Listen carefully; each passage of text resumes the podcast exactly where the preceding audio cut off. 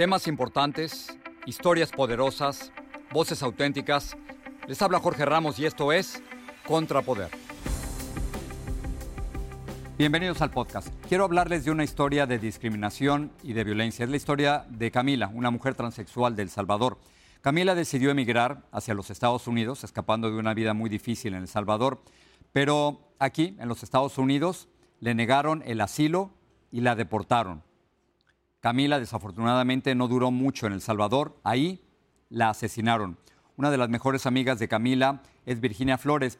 Virginia, Camila y otra de sus amigas eran un grupo muy interesante, se ayudaban unas a otras, pero de las tres, solo una, Virginia, queda viva.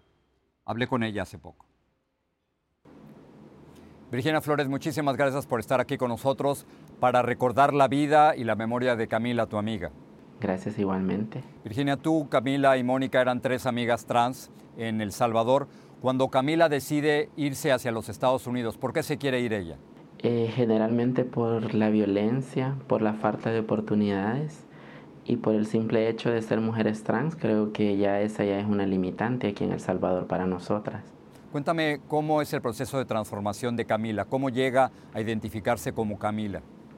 Eh, bueno, ella digamos, de su residencia donde ella creció, emigró hacia la capital. Fue ahí donde ella nos conoció, a Mónica y a mí.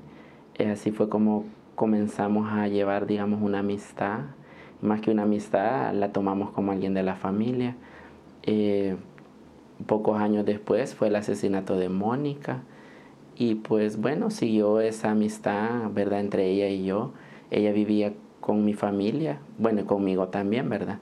Em, hasta que lamentablemente pues sucedió lo que todos ya sabemos, ¿verdad? Que fue el asesinato de ella. O sea que de las tres amigas originales, Virginia, tú, Mónica y Camila, tú eres la única sobreviviente. ¿Por qué? ¿Qué está pasando en El Salvador con las mujeres trans? Aparte de pues la inseguridad que se respira aquí, ¿verdad? Para toda la población en general, este, nosotras como mujeres trans estamos muy vulnerables por el simple hecho de ser personas diferentes. Bueno, así nos etiquetan, ¿verdad? Entonces, debido a eso, creo que existe como un odio hacia nosotras por ser como somos, por nuestra orientación y pues por, por el simple hecho de ser mujeres trans, ya eso es un, algo que nos resta a nosotras, ¿verdad? Déjame tratar de recuperar la historia de Camila. Camila, como nos has contado, era amiga de ustedes, decide irse hacia los Estados Unidos y al llegar a la frontera entre México y los Estados Unidos, ¿qué le pasa a Camila? Bueno, de hecho, ella solicitó asilo en Estados Unidos. Eh, lamentablemente, pues no tuvo éxito, ¿verdad? A los tres meses fue deportada. Aún así, llevando pruebas eh, en mano que a ella la habían amenazado, había sufrido discriminación muchas veces, eh, pues no le creyeron, la deportaron. Y pues aquí las consecuencias, ¿verdad?, de lo que ha sucedido es por no haberle brindado el apoyo que, pues de cierta manera, tenía el derecho, ¿no? Cuando él estaba solicitando su asilo aquí en los Estados Unidos, precisamente una de las razones que ella había explicado a los oficiales de inmigración era que la podían matar si la regresaban a El Salvador. La deportan ¿Cuánto tiempo sobrevive en El Salvador antes de que la maten? del tiempo que la deportaron hacia acá fue un año, tres meses. ¿Tú crees, Virginia, que en algún momento dado sabremos quiénes son los responsables de la muerte de Camila y que se va a hacer justicia en su caso? Eh, poco probable porque lamentablemente acá en El Salvador todos los homicidios que se han llevado a cabo hacia mujeres trans, ni uno ha sido resuelto hasta la fecha. De acuerdo con el registro de violencia, el 80% de los asesinatos de mujeres trans en El Salvador es de mujeres menores de 35 años de edad. ¿Qué es lo que está pasando ahí? Mm, creo que también el Estado tiene mucha responsabilidad con esto porque eh, muchas veces nos exponemos, por ejemplo, a tener que hacer trabajos que tal vez no serían para nosotras porque no nos dan las oportunidades eh, como cualquier ciudadano, ¿verdad? Salvadoreño, a desempeñar un empleo. Esto nos lleva pues a exponernos al peligro. Eh, no sé, muchas veces nos quieren utilizar como, ¿cómo podría decir la palabra? Em, como conejillo de indias, por decirlo así. Entonces, eso pues nos hace vulnerables y es así como la mujer trans en El Salvador pues no pasa de los 35 años y es un alto índice creo yo pues en toda Latinoamérica. ¿Cuántos años tienes tú, Virginia?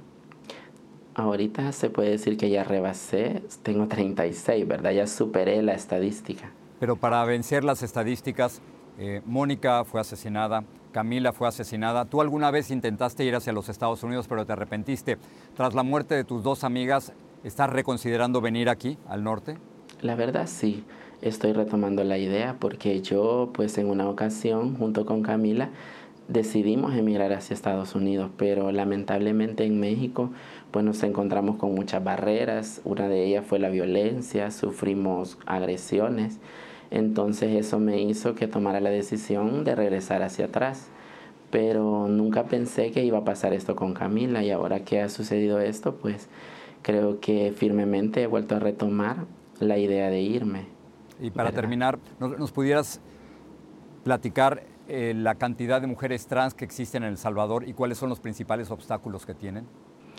Bueno, los principales obstáculos sería eh, lo primero, el no la aceptación de la familia, ¿verdad? El no tener un núcleo familiar eh, con bases firmes. Eh, luego, pues se nos niega el derecho a la educación, a la salud, al trabajo. Creo que son derechos básicos para cualquier ser humano que se nos niegan y pues por todo esto muchas emigran hacia otros países buscando una mejor oportunidad y muchas veces pues lamentablemente en el peor de los casos pues asesinadas terminan en otros lugares, porque de igual manera hay países en Latinoamérica también donde existe mucho la, homofobia y la transfobia. Esto pues conlleva que acá en El Salvador creo que estamos prácticamente como en peligro de extinción. Virginia Flores, gracias por hablar con nosotros y gracias por mantener viva la memoria de tu amiga Camila. gracias a ustedes también por el espacio.